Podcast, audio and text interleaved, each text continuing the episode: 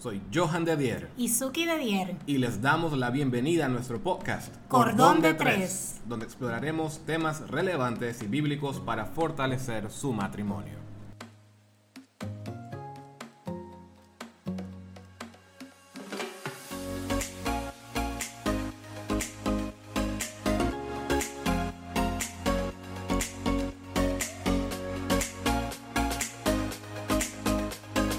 Amigos y amigas de Cordón de Tres, estamos aquí para un episodio más, episodio número 12. Y estoy acompañado, como siempre, de mi hermosa esposa, Suki. Así es, mi amor. Saludos, amigos. Y hoy vamos a estar tocando un tema bastante diferente. Un tema de algunas cositas que aprendimos en nuestros inicios y que queremos compartir con ustedes. Así es. El tema de hoy va a ser un poco más personal porque vamos a estar compartiendo 10 cosas que no nos dijeron antes de casarnos. Y para hacerlo más específico, de hecho, Suki va a estar compartiendo 10 cosas que a ella no le dijeron antes de casarse. Exacto, más o menos yo les voy a estar diciendo qué cosas me sorprendieron cuando llegué al matrimonio, cuando fuimos avanzando y que tuve que ir aprendiendo en el camino. Así es, y estamos haciendo esto porque obviamente los que nos están escuchando tenemos eh, se están casando, eh, hay otros que son novios, tenemos personas que están casadas hace mucho tiempo, sin embargo, cada una de estas cosas que Suki va a mencionar, que yo no tengo la menor idea de lo que ella va a decir, eh, lo voy a descubrir en el episodio. Irá dando sus impresiones de acuerdo a, cuando, a cómo me va escuchando. Así es. Pero cada una de estas cosas básicamente son experiencias que hemos tenido durante nuestro matrimonio y simplemente las estamos compartiendo con ustedes porque seguramente les puede ayudar les, nuestra experiencia les puede ayudar y también al mismo tiempo pueden identificar algunas cosas que tal vez a ustedes no les dijeron y que cuando están escuchando las nuestras es como que, oye, sí, a mí tampoco me dijeron tal cosa y ahora que lo pienso, estoy haciendo eso o, esto o no lo estoy haciendo y debería estar haciendo esto. Así que no se diga más, vamos a iniciar con el primero. La primera cosa que a mí no me dijeron, Johan, es que no todos los días se está del mismo humor. Oh, que no todos los días tu pareja está del mismo humor. Y lo digo porque muchas veces pensamos que la persona o siempre va a estar alegre cuando todo está bien, o siempre cuando simplemente algo va mal o algo le molesta, es cuando se va a poner triste o es cuando se va a molestar. Pero pasa que a veces no sucede nada, mm. pero tu pareja no está tan alegre como solía estar. Pasa que simplemente un día se despierta y los buenos días que te dice no son tan amorosos como los buenos días de ayer.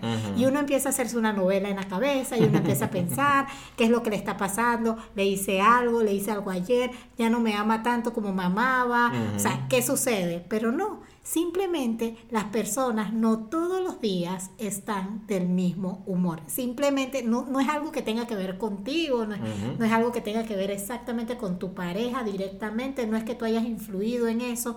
Simple y sencillamente hay otros factores que influyen, que tienen que ver con el ánimo de la persona que no es la pareja directamente. No, me gustó muchísimo ese. Y sabes que también es muy importante porque de, no sé por qué tengo la noción de que hay hay este concepto en la sociedad, particularmente cuando uno está recién casado, de que todo va a ser color de rosa y todo va a ser esta... Bueno, siempre nos dicen, ay, el primer año es la luna de miel, pero uno piensa como que sí, definitivamente nos vamos a levantar todos los días y va a ser pasión y besitos y todo va a ser así súper nice, pero resulta que, como tú dices, uno se puede levantar un poco desanimado, un poco frustrado, un poco ansioso. Hay tantas cosas ocurriendo en la vida.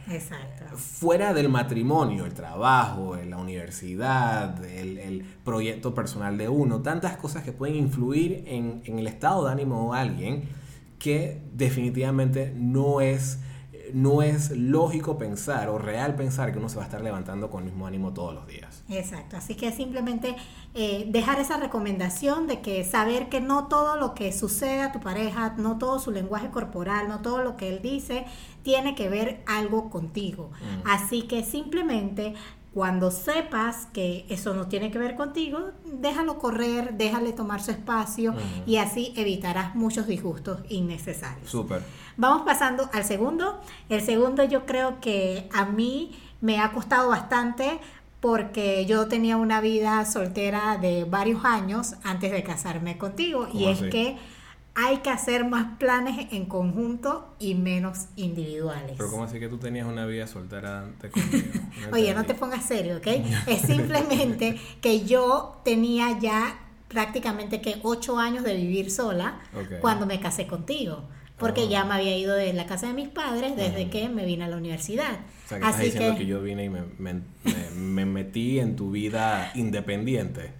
O menos, más oh, o menos, pero uno tuvo que aprender a ceder en los planes que uno iba haciendo. Porque yo simplemente cuando estaba soltera, ya sabía que los domingos me iba a ir a la playa con los amigos, ya sabía que por lo menos yo viajaba a Colón, que es de la provincia de la cual soy, dos, tres fines de semana al mes, y ya todo eso iba cambiando porque había más planes ahora en conjunto, en pareja, que individuales. No es algo mal, pero es algo que yo tuve que saber enfrentar. Claro, claro. Y yo creo que muchas parejas les pasan, yo creo que nosotros tenemos un grupo, una pareja de amigos, que cuando ellos se iban a casar, de hecho nos contaban, nos decían, no estoy acostumbrado a estar con esta persona todos los días. Exacto.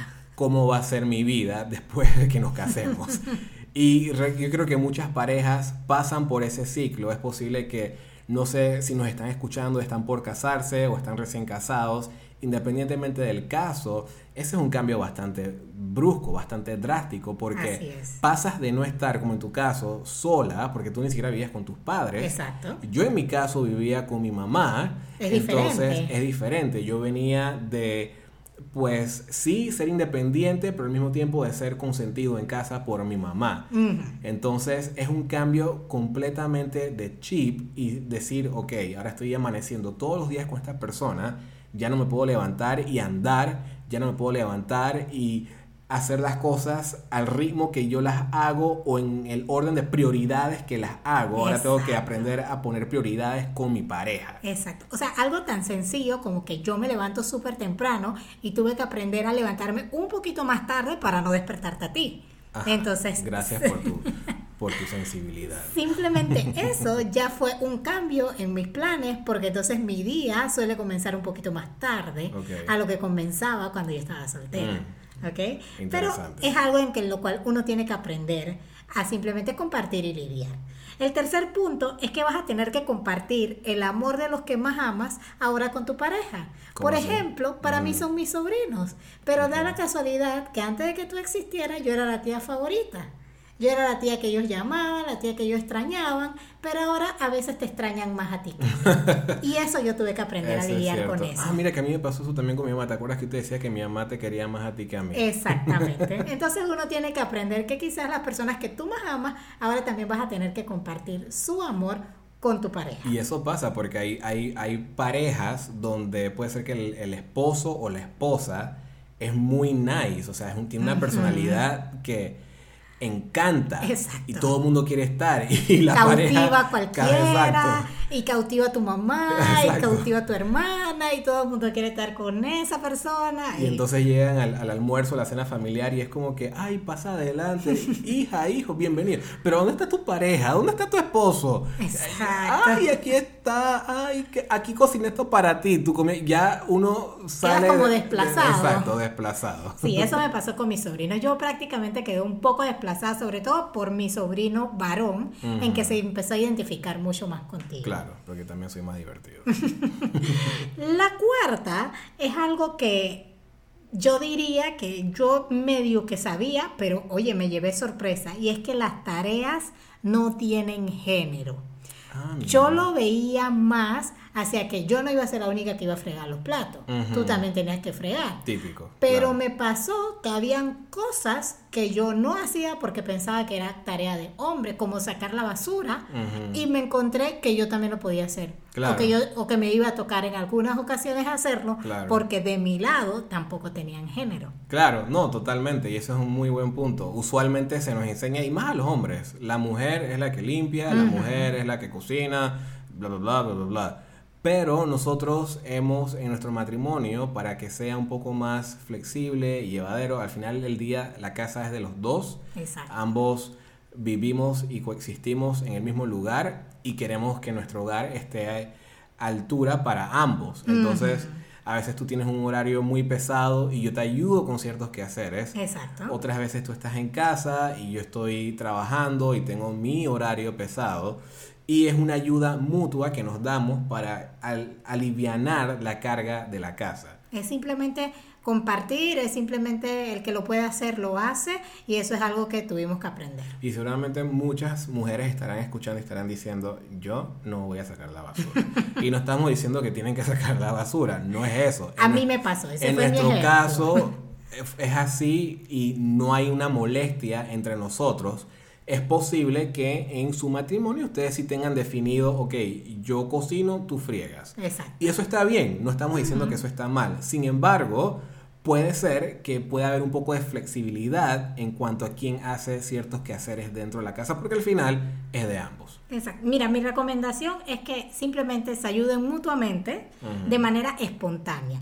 porque yo creo que cuando uno planifica o a veces es muy estructurado, cuando eso se sale un poquito ya empiezan las molestias. Pero si uno tiene una disponibilidad, una disposición a hacer las cosas de todo corazón, sabiendo como tú dijiste, que la casa es de los dos, que a los dos nos interesa la limpieza, nos interesa el orden, entonces simplemente hacerlo de corazón y de forma espontánea y las cosas van a caminar. Y eso que dijiste me gusta porque es posible que cuando haya estructura y esa estructura no sea cumplida o esa organización no sea cumplida, eso causa molestia, causa enojo y eso lo hemos conversado con otras parejas. Cuando el esposo no, no friega, cuando el esposo no barre, cuando el esposo, como la esposa quiere, causa enojo. Pero el, pobre esposo está tratando de hacer lo que él puede, a su manera, etcétera, etcétera. Entonces, eh, o hay esa expectativa, que fue algo que hablamos en algunos episodios anteriores. Exacto. Hay una expectativa de que él lo debe hacer y cuando no lo hace causa enojo. Pero adivina, tal vez tú también lo puedes hacer. Entonces no estamos diciendo... Si te vas a enojar, es mejor que no te enojes y lo hagas tú. Exacto. ¿Ok? a enojarte simplemente porque la otra persona no lo está haciendo. Y este es un pensamiento muy tiene radical. Que tener un balance. Claro, este es un pensamiento muy radical de nosotros. Puede ser que les funcione. Pónganlo en práctica. Nos dejan los comentarios a ver cómo les fue. Lo otro, el número 5, compartir nuestras finanzas. Mm. Y esto no solamente se trata de que si tenemos una cuenta o juntos o no, pero que a veces me tocó ceder en el presupuesto me tocó eh, ver que algo que yo tenía, por, por ejemplo, para hacer en esta quincena, una limpieza profunda de la casa, llamar a alguien para que me ayude con la limpieza profunda de la casa, pues tuve que ceder ese... Para que hiciera el mantenimiento del auto. Ese pequeño, exacto, ese pequeño deber para que tú hicieras algo que fuese más prioritario y simplemente aprender a que pueden haber cosas en términos de finanzas más prioritarias que las que ya yo tenía en mente. Y es bueno conversarlo y simplemente definirlo juntos. Sí, así es. Porque ya las finanzas, pues obviamente son compartidas, es una sola casa y pues hay que aprender a... Creo que la palabra correcta es prioridad. Simplemente saber definir qué es prioridad. Sí, me gusta esa palabra. Y poder pues trabajar en base a eso como pareja. Número 6, Johan, no es indispensable tener hijos. Y eso lo puse en mi lista porque desde niña, desde pues el lugar o la comunidad de donde, donde crecí, al, parecía que uno se casaba para tener hijos. Así es. ¿Ok? Y yo... Matrimonio igual a chichi. yo aprendí, lo, lo conversé contigo, nosotros nos pusimos de acuerdo cuando nos casamos en qué momento si sí o si no íbamos a tener hijos y simplemente vimos y nos dimos cuenta que uno podía tener un matrimonio feliz, ser responsable, porque a veces creen que hasta no tener hijos es ser irresponsable. Yo no sé si con Dios, con la sociedad, con quién, pero pone la palabra hasta irresponsable, pero simplemente encontramos valor en nuestro matrimonio, encontré valor en mi matrimonio a pesar de no tener hijos hasta el momento. Así es, y, esto no es nada personal en contra de las personas que tienen hijos, no, no, para no nos malentiendan por favor. Eh, y nosotros tampoco es que hemos cerrado la puerta a no tener hijos, eso todavía es una, una conversación que está sobre la mesa. Sin embargo, hemos, hemos preferido por metas personales que tenemos, por sueños que tenemos por cumplir, hemos decidido pues tratar de llegar a alcanzar esas cosas antes de tener hijos. Estábamos alineados en eso. Yo también aprendí, descubrí que cuando uno se casa, pues no es necesariamente para tener hijos. Exacto. Y a mí me encantan los niños, tú, tú también. Sí. sí, es que si las personas nos observan o nos ven en algunas situaciones, todo el mundo dice, Johan quiere tener hijos. Oye, tienes que darle un bebé a Johan, mira cómo se pone con la nena. Exactamente. Y nosotros tenemos nuestros sobrinos y los tratamos los disfrutamos. como nuestros hijos, se quedan aquí con nosotros a dormir, etcétera. Simplemente aprendimos de que en, en, nosotros también podemos encontrar valor, podemos disfrutar también juntos estando solos. Apreciamos los niños, tenemos muy buenas amistades que tienen hijos y los queremos y celebramos su, su paternalidad, esa es la palabra, ¿verdad? Sí, sí. Paternalidad. Sin embargo, aprendimos de que no hay nada de malo en no tener hijos estando casados. Exacto, simplemente si a usted le satisface tener hijos, qué bueno, si a usted todavía no le satisface, pues también no es, la palabra es indispensable, o sea, no es algo de, de vida o muerte, no es algo que simplemente afecta al matrimonio si los hijos no han llegado. Y eso fue algo que a mí no me habían dicho y lo aprendí. Número siete, no es necesario, y está esta es muy buena para mí, me encantó aprenderla, pero no es necesario hacer los quehaceres de la casa todos los domingos. Mira, yo... ¿Quién te enseñó eso? Yo creo que fue mi mamá. No, fui yo. No, no, no, me enseñó a hacer los quehaceres los ah, domingos. Y tú me enseñaste a que ah, no era necesario. Disculpe, suegra. Exacto, exacto. sí, porque, o sea, todos los domingos había que lavar, ese era el día que se le preparaba la ropa, que se preparaba la comida para el resto de la semana. Mira, a veces nosotros siempre, los lunes es día libre de cocina, porque la comida se prepara los lunes para el resto de la semana, pero por lo general los domingos no preparamos comida para los días lunes.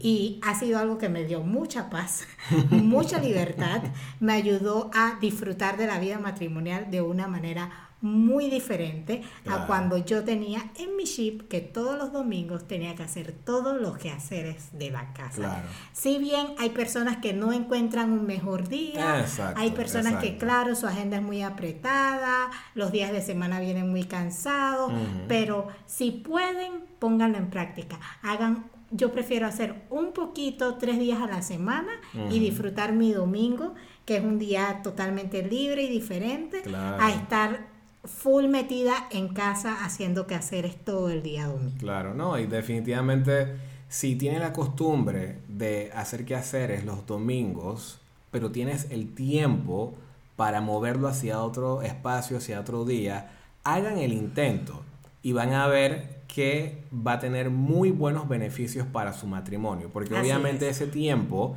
que inviertes en quehaceres tienes que reemplazarlo con algo, no te vas a quedar ahí tirado en la cama haciendo nada. Aunque a eso también eso es bueno. Pero independientemente, ese es un espacio donde se puede ir a la playa, se puede salir a desayunar juntos, se puede simplemente levantar y conversar, leer la Biblia, orar, lo que sea, pero se puede pasar tiempo de calidad en pareja en un día donde no hay más nada que hacer, porque lunes a viernes estamos trabajando, sábado, dependiendo de las actividades. Algunos vamos a la iglesia, otros tienen que hacer otros mandados que hacer o cosas así. Y el domingo, pues, puede ser ese día donde se pueden conectar como pareja. Así es. Número 8. Sigo con mi lista. Hay que perdonar, perdonar y perdonar. Y perdonar. Obviamente, a mí me dijeron que había que perdonar que eso era súper importante en el matrimonio, pero lo pongo en esta lista porque encontré y me he dado cuenta que hay que perdonar mucho más seguido de lo que pensé. Bueno, es un literalmente, exactamente, literalmente como dice la Biblia 70 veces 7, que simplemente es un simbolismo que no tiene fin.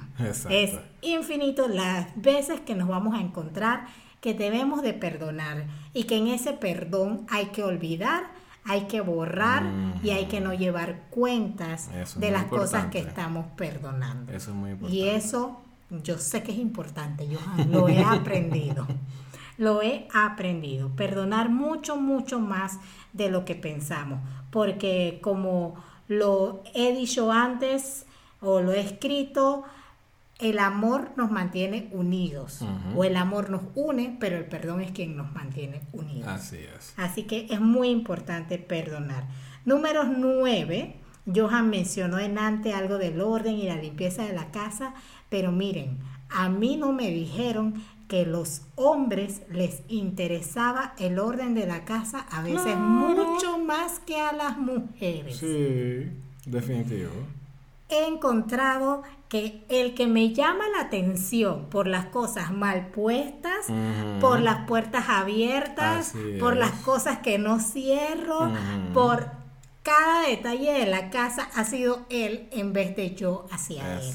Así que es algo que me sorprendió, pero créanme que de verdad a los hombres les puede interesar el orden, les puede interesar las cosas limpias y de verdad se fijan en lo que nosotras hacemos y mejoramos en nuestras casas. Así es, así es. Y eso mantiene el, el interés por el hogar y ese interés por el hogar hace que se mantenga despierta el interés por el uno por el otro. Porque así cuando nos expresamos y hablamos de estas cosas y te sugiero y tú haces esos cambios, obviamente me muestra que me estás escuchando, me muestra que lo que te sugiero tiene validez e importancia para ti y eso es eso es importante poder verlo. Te has dado cuenta de los cambios que he hecho, ¿verdad? Claro que sí. Felicidades y muchas gracias. ok. Y bueno, el último y número 10 es que he encontrado que hay mayor valor en las experiencias vividas que en las compras. Lo acepto. Yo llegué a este matrimonio con unas costumbres de compras muy amplias, ¿ok? Y la verdad, pensaba que lo más importante eran los detalles que tenía en la casa, todas las cosas que compraba para adornar, para arreglar, las cosas personales, pero en esto del punto anterior que les mencioné acerca de compartir nuestras finanzas, encontraba que en nuestro presupuesto se iba desviando más hacia experiencias, más hacia tiempo compartido, más hacia viajes, más hacia irnos a un, a un resort, salir de casa, más que presupuesto para comprar vestidos, comprar zapatos, comprar carteras, que era básicamente las cosas favoritas que yo tenía en prioridad.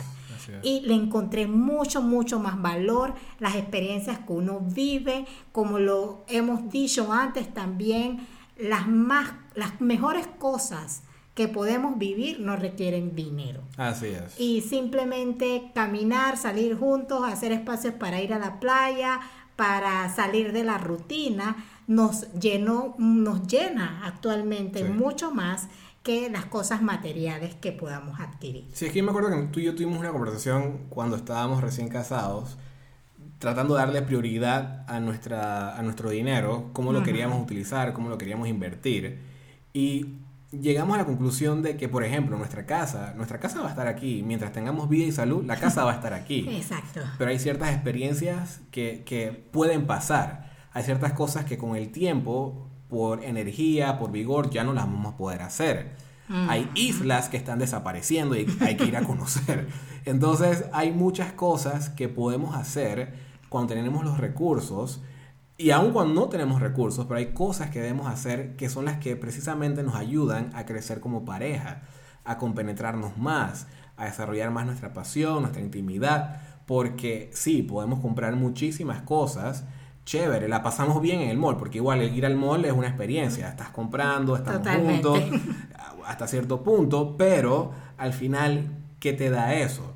Muy bonito el traje, muy bonita la ropa, muy bonitos los arreglos, que sí son importantes. Sin embargo, estas experiencias nos dan vida, nos dan memorias, nos dan eh, alegrías, nos dan cosas para contar a nuestras amistades, nos ayudan a, tener esperanza, porque aún cuando tú desarrollas esa, esa, ese interés por tener experiencias, inicias a planificar automáticamente y siempre estás viendo, ok, ¿qué vamos a hacer ahora? ¿Y qué vamos a hacer? Y eso, eso, eso trae emoción. Así es. Y en esa emoción te, te, te, te llena de esperanza, te llena de, de, interés y vigor por lo que viene en el futuro y precisamente eso lo vamos a lograr juntos. Así es, así que les doy Muchas gracias realmente a todas las personas que me han ayudado en el camino para aprender todas estas cositas, en especial a mi esposo.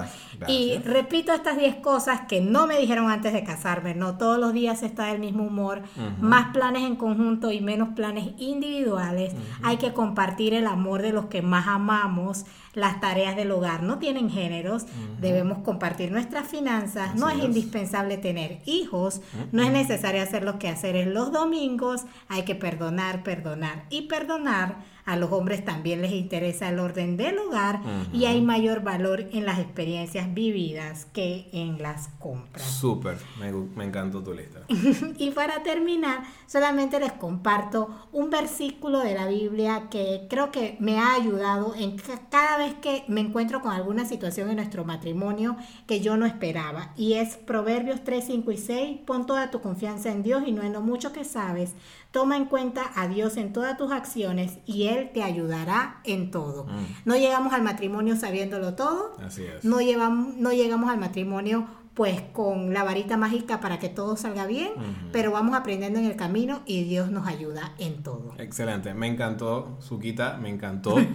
y no está de más, amigos y amigas, recordarles, no lo han hecho, seguirnos en nuestras redes sociales, arroba podcast Cordón de Tres, Instagram y Facebook. Y también queremos hacer una petición muy especial. Si ustedes han estado disfrutando estos episodios que están escuchando ya sea por Spotify o por Apple Podcast, los invitamos a dejarnos un review. Pueden dejar sus comentarios, también eh, poner su rating, porque esto obviamente nos va a ayudar a que otras personas nos puedan encontrar con mayor facilidad. Así que por favor, compártanlo, comenten, nos pongan sus reseñas y así esta comunidad va a poder continuar creciendo. Muchas gracias por escucharnos y esperen la parte 2 que va a ser mi lista que va a estar muy muy interesante. Hasta luego. Chao, chao.